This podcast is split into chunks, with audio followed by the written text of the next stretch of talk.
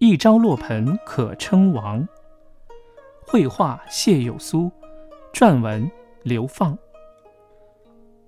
蟋蟀入文，最有名的大约是蒲松龄的《聊斋》。入画，请看看有苏先生的这幅《斗蟋蟀》。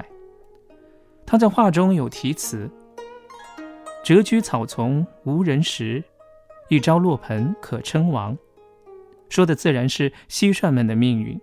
也就是说，白像蟋蟀的人中就有像蟋蟀的伯乐。这个伯乐像蟋蟀，可不是白白的相啊，那是可以让其成为千里蟋蟀呀。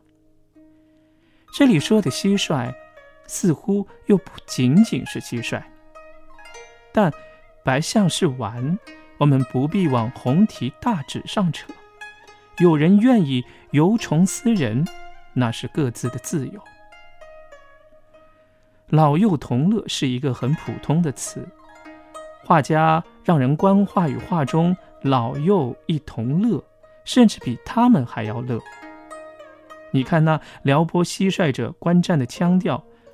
那个小心翼翼揭开瓶子盖的老者，偷偷往里瞄一眼的自得，何其传神！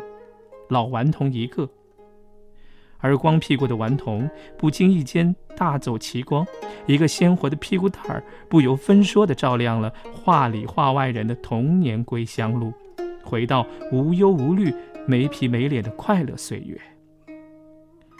这就是民俗的魅力。